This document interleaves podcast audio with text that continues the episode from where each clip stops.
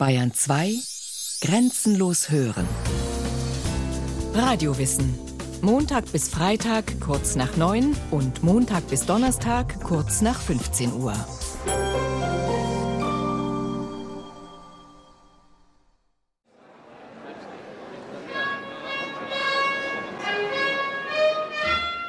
Many years of happy days befall my gracious sovereign, my most loving liege. London, 7. Februar 1601. Die Schauspielertruppe der Lord Chamberlains Men spielte Shakespeares Stück Richard II. Wie immer begann die Vorstellung nachmittags um drei mit einer Trompetenfanfare. Ein bisschen mulmig war den Schauspielern schon, denn das Stück handelte von Hochverrat gegen den König, und was noch schlimmer war, der Verräter siegte und bestieg den Thron. Heikel war das Stück deshalb, weil jedermann wusste, dass der Earl of Essex, der ehemalige Günstling der Königin Elisabeth, einen Aufstand gegen seine Herrin plante. Sie hatte ihm das Recht entzogen, die Weinsteuer einzuziehen, eine ungeheuer einträgliche Pfründe, die er dringend benötigte, weil er hoch verschuldet war. In seinem Stadtpalais Essex House trafen sich seit Monaten alle Unzufriedenen, und die Freunde des Earls taten das ihre, um die Sache voranzutreiben. Sie waren sogar im Globe-Theater erschienen und verlangten, dass Richard II. gespielt werden sollte. Dick Burbage, der erste Schauspieler der Truppe, versuchte sich herauszuwinden. Ach, das Stück ist schon so oft gespielt worden. Jetzt würde es keinen mehr ins Theater ziehen. Wir würden vor halb leerem Haus spielen. Das macht nichts. Wir ersetzen jeden Verlust. Wir zahlen für jeden leeren Platz. Es war Lord Monteagle, der das versprach. Da das Theater damals von der Protektion des Adels abhängig war, musste die Truppe sich fügen. Richard II. wurde aufgeführt.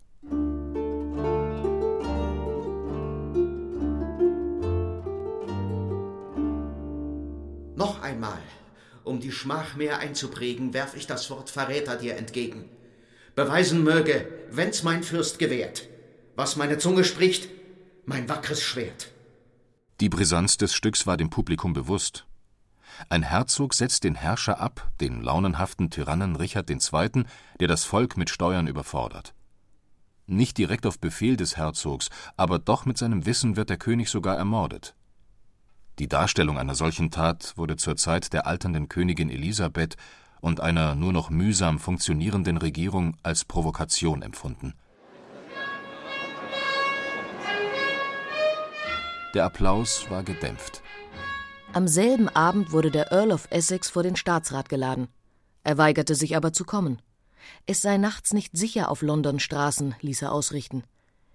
Am nächsten Tag, dem 8. Februar, ritt er mit 200 Anhängern durch die Stadt und rief, dass es eine Verschwörung gegen sein Leben gäbe. Er hoffte, dass viele Anhänger sich ihm anschließen würden, doch das Volk blieb stumm. Er wurde verhaftet und in den Tower gebracht. Am 25. Februar, dem Aschermittwoch, richtete man ihn hin. Tags darauf schickte der Staatsrat seine Leute ins Theater. Es bestand der Verdacht, die Schauspieler seien am Komplott beteiligt gewesen. Wir haben nur auf Verlangen gespielt, Mylord. Es kamen hochstehende Herren zu uns, Lords und Ritter der Krone. Was hätten wir denn tun sollen? Wir sind ja nur Schauspieler. Man konnte ihnen nichts nachweisen. Sie kamen noch einmal davon. Aber allen war klar, dass Shakespeares Stücke politische Sprengkraft besaßen. Er gestaltete den historischen Stoff jeweils so, dass die politischen Aspekte, die zu seiner eigenen Zeit aktuell waren, in den Vordergrund traten. Dazu kam seine Sprachgewalt, die reicher und volkstümlicher war als die der anderen Stückeschreiber. Wer war dieser Mann, der das elisabethanische Theater, bis dahin die harmlose Unterhaltung eines müßigen Nachmittags, zu höchstem Niveau erhob? William Shakespeare wurde wahrscheinlich am 23. April 1564 in Stratford upon Avon geboren, einem kleinen Marktflecken in der Grafschaft Warwickshire. Der Vater war Teschner und Handschuhmacher. Sein Sohn William, das dritte von acht Kindern, besuchte die Lateinschule des Ortes, die Grammar School. Ein Studium hat er dann nicht mehr absolviert, denn mit 18 Jahren musste er heiraten. Die Braut Anne Hathaway war schon 26 und erwartete ein Kind von ihm. Das junge Ehepaar lebte in Shakespeares Elternhaus. 1583 kam Tochter Susanna zur Welt, zwei Jahre später die Zwillinge Judith und Hamnet. Dass jemand mit nur acht Jahren Grammar School eine solch umfassende Bildung erwerben konnte, wie sie in den Dramen aufscheint, schien den Shakespeare-Forschern lange Zeit als Ding der Unmöglichkeit. Heute hat man das akzeptiert. Ulrich Surbaum, Professor für englische Literatur und Herausgeber des erfolgreichen Shakespeare-Führers. Also alle Leute, die damals zur Lateinschule gegangen sind, haben für unsere Verhältnisse eine stupende Bildung. Und der Aufstieg des Bürgertums, der bei ihm nur durch Immobilienkäufe und Erwerbungen aller Art dokumentiert wird, ist immer auch ein Bildungsaufschwung. Wer etwas werden will, wer aus diesem Kaff in der Provinz, das Stratford ja war, herauskommen will, der muss erst mal etwas lernen. Er muss die klassischen Autoren kennen, er muss das Lateinische beherrschen, möglichst auch noch eine oder andere von den neueren Sprachen, sonst kann man nichts werden und nichts erwerben. Zunächst einmal konnte er noch gar nichts erwerben, weil ihm das Geld fehlte. Mit 21 hatte er drei Kinder und eine Ehefrau zu versorgen, aber kein ordentliches Einkommen. Kurz nach der Geburt der Zwillinge verließ er Stratford. Hat er eine durchreisende Theatertruppe gesehen und sich für das Schauspielern entschieden? Hatte er die Nase voll von einer viel zu früh geschlossenen Ehe? Seine Biografen tippen auf das Letztere und bringen ihm Verständnis entgegen. Der Schriftsteller Anthony Burgess. Will hatte ein Mädchen in andere Umstände gebracht und wurde nun von ihren Verwandten gezwungen, sie zu heiraten. Er gab in bitterer Resignation nach und wurde zur Schlachtbank und ins Ehebett geführt. Die Rolle des christlichen Gentlemans wurde ihm aufgezwungen. Der Harvard-Professor Stephen Greenblatt. Zu allen Zeiten waren 18-jährige junge Männer nicht dafür berühmt, dass sie in solchen Situationen zum Altar rennen. Er rannte stattdessen weg nach London. Wir hören erst sieben Jahre später wieder von ihm, im Jahr 1592. Offenbar hatte er sich da schon als Schriftsteller etabliert, denn der Dramatiker Robert Greene stänkerte gegen ihn Verehrte Stückeschreiber, traut den Schauspielern nicht, denn unter ihnen gibt es eine vorlaute Krähe, geschmückt mit unseren Federn. Er meint, er könnte so gut wie der Beste unter euch den Blankvers hinkriegen und hält sich für den einzigen Bühnenerschütterer im ganzen Land. Bühnenerschütterer, Shake Scene, sollte eine Beleidigung sein, war aber ein ganz guter Spitzname für einen erfolgreichen Autor. Ein paar Jahre später führten die Studenten der Universität Cambridge eine Satire auf, in der sie den Autor Shakespeare verteidigten. Die Universitätsleute können keine guten Stücke schreiben. Das riecht immer zu sehr nach Ovid und seinen Metamorphosen. Unser Shakespeare, William Shakespeare, steckt sie alle in den Sack. Das war salopp gesagt, traf aber den Kern. Als schreibender Schauspieler hatte er beständigen und verlässlichen Erfolg. Im Jahr 1594 wurde er Mitglied der Theatertruppe Lord Chamberlains Men. 1599 erwarb er auf genossenschaftlicher Basis ein Zehntel des neu errichteten Globe Theaters und gehörte damit zu den Eigentümern. Er verdiente gut und bemühte sich beim königlichen Wappenamt um das Recht, ein eigenes Wappen führen zu dürfen. Das Recht wurde ihm im Oktober 1595 auch erteilt. Damit hatte er die unterste Stufe des Adels erreicht, den Titel Gentleman, und nannte sich William Shakespeare aus Stratford upon Avon, Grafschaft Warwickshire, Gentleman. Das Wappen zeigte einen goldenen Speer mit silberner Spitze, ein Bild für den Namen Shake Spear. Darunter stand die Devise Non sans droit, nicht ohne Recht. Ben Jonson, der zweitberühmteste Stückeschreiber in London, der ewige Rivale, ließ daraufhin in einem seiner Stücke einen Clown auftreten, der stolz sein Wappen zeigt, das er für 30 Pfund gekauft hat. Es zeigt eine gebratene Wurst und darunter steht Nicht ohne Senf. Shakespeare rührte das nicht. Er war ein erwerbstüchtiger Bürger. Sein Geld legte er in Immobilien an, und zwar in Stratford. Die daheim sollten sehen, wie weit er es gebracht hatte. Er beauftragte seinen Bruder Gilbert, das schönste Haus im Ort zu kaufen, New Place, mit zwei Scheunen, in denen Korn und Malz gelagert wurden.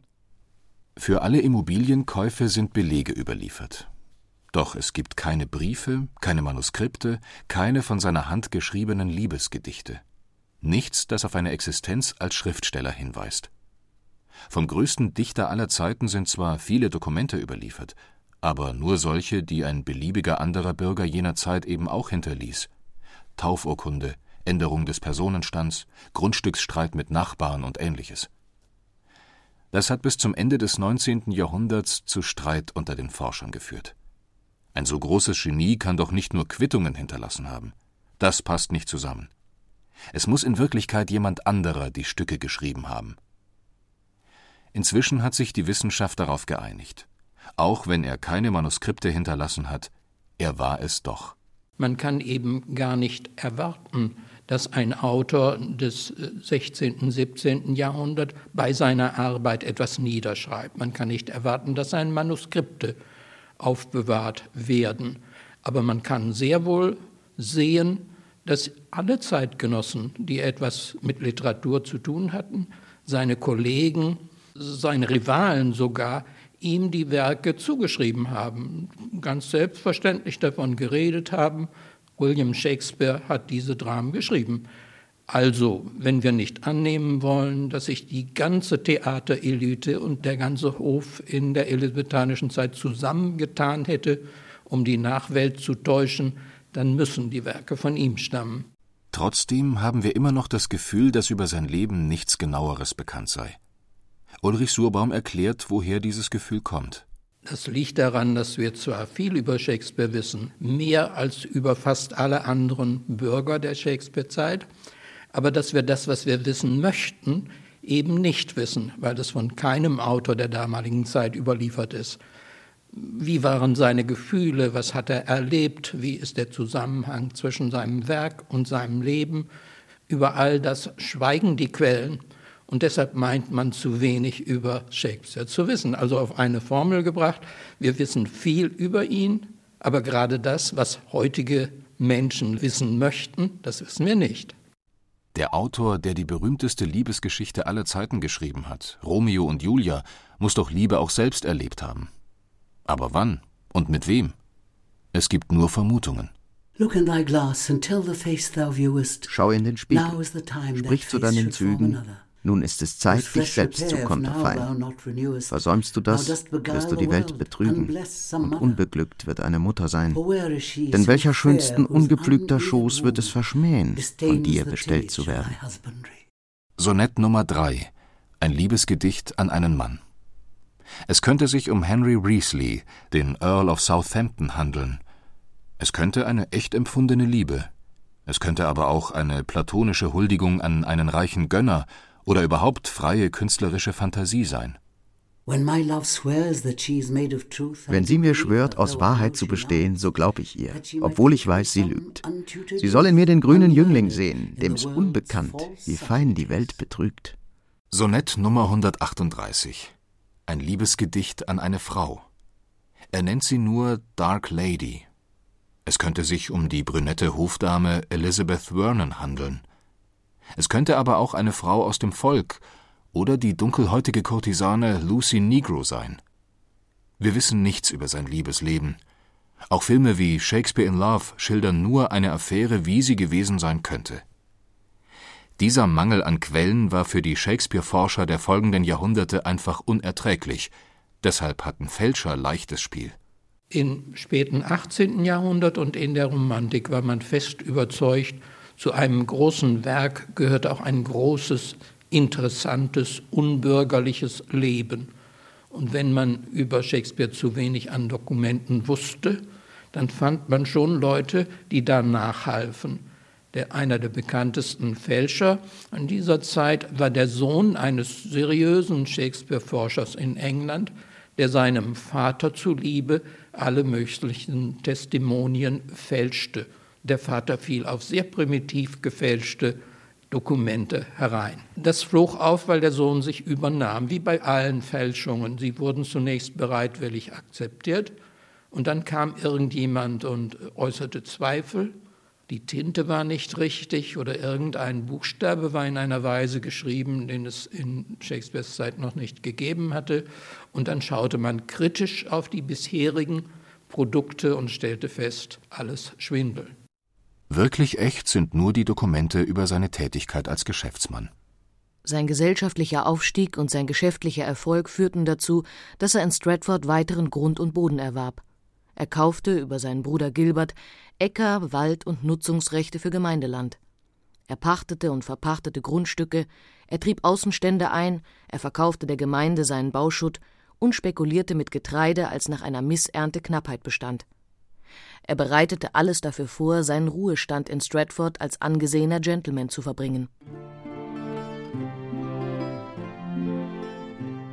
Sein Erfolg als Dramatiker blieb ihm treu. Ein Höhepunkt seiner Laufbahn als Theatermitglied war die Uraufführung des Hamlet im Jahr 1601. Der erste Schauspieler der Truppe, Dick Burbage, spielte wie immer die Hauptrolle. Shakespeare spielte den Geist. Alle Szenen waren auf die Architektur des Globe-Theaters zugeschnitten, das zwei Spielflächen hatte. Die kleinere überdachte Oberbühne und darunter die große Hauptbühne. Verbunden waren sie durch eine für das Publikum nicht sichtbare Treppe. Also, wenn Hamlet sagt, voran, ich folge dir, dann verschwindet er mit dem Geist durch die Schwingtür und beide laufen die Treppe runter zur Hauptbühne. Horatio und Marcellus, Ja, mhm. ihr dürft nicht zu schnell sprechen, denn bei dem Satz etwas ist faul im Staate Dänemark müssen der Geist und Hamlet unten die Hauptbühne betreten. Dann kommt der Geist mit seiner Klage. Ich bin deines Vaters Geist. Aha, der Geist Mr. Shakespeare will seinen großen Auftritt haben, was? Nein, Mr. Shakespeare will in der Nähe des Souffleurs stehen, weil er sich seinen eigenen Text nicht merken kann. Das stimmte durchaus, tat aber seinem Erfolg keinen Abbruch. Lord Chamberlains Men war die beste Theatertruppe der Stadt. Rund 40 Mal spielte sie am Hof der Königin Elisabeth und sogar 130 Mal am Hof ihres Nachfolgers König Jakob I. Jakob übernahm die Truppe nach Lord Chamberlains Tod. Sie nannte sich ab 1603 Kingsmen, die Männer des Königs. Shakespeare schrieb ein Meisterwerk nach dem anderen: Othello, König Lear, Macbeth, Der Sturm. Ein Höfling notierte: An Weihnachten 1606 sah der Hof das Drama König Lear. Es war düster, dauerte viereinhalb Stunden und war für die Königin Anne, die nur vergnügliche Stücke schätzt, recht anstrengend. Der Name Kingsman bedeutet nicht, dass der König die Truppe finanzierte. Er war nur so gütig, ihr seinen Namen zu geben. Das Theater in der Shakespeare-Zeit wurde rein privatwirtschaftlich betrieben und musste sich selbst tragen. Da viele Puritaner gegen diese Form der Unterhaltung wetterten, waren die Schauspieler auf die beiden Publikumsgruppen angewiesen, die gerne kamen. Die Massen einfacher Besucher, die einen Penny für den Stehplatz zahlten, und die Angehörigen des Adels und des Hofes, die schützend ihre Hand über das Theater hielten. Im Jahr 1613 fiel das Globe-Theater einem Brand zum Opfer. Alle Kostüme und alle Manuskripte verbrannten. Ben Jonson höhnte: Seht den Ruin der Welt. Shakespeare verließ London. Die anderen wollten das Globe-Theater wieder aufbauen, aber er verkraftete den Verlust wohl nicht. Er zog sich nach Stratford zurück und schrieb auch nichts mehr. Am 23. April 1616, an seinem 52. Geburtstag, ist er in Stratford gestorben. In seinem Testament vermachte er seinen ganzen Besitz der Tochter Susanna. Die Tochter Judith bekam 300 Pfund, die Armen des Ortes 10 Pfund und Ehefrau N bekam ausdrücklich nur das zweitbeste Bett im Hause. Kein Wort von seiner Tätigkeit als Schriftsteller. Er beauftragte niemanden, seine Dramen in Druck zu geben. Erst 1623 gaben seine Schauspielkollegen John Hemminge und Henry Condell die erste Folioausgabe heraus. Bücher und Manuskripte wurden im Testament nicht erwähnt. Das ist bei einem Dichter von Weltrang nur schwer vorstellbar. Und wieder stellt sich das irritierende Gefühl ein, dass wir nichts über ihn wissen. Es ist nicht so, dass alle wirklich großen Genies letztlich Rätsel bleiben. Denken Sie an Mozart. Wir haben fast 400 Briefe von ihm auch über seine Arbeit, über alltägliche Erlebnisse. Aber was das Besondere an seiner Kunst ausmacht, sehen wir dadurch auch nicht. Also es geht uns vielleicht gar nicht so viel verloren, weil wir letztlich doch nicht erklären könnten, wie es kommt, dass unter vielen wichtigen und großen Autoren einer Zeit einer alle anderen überragt.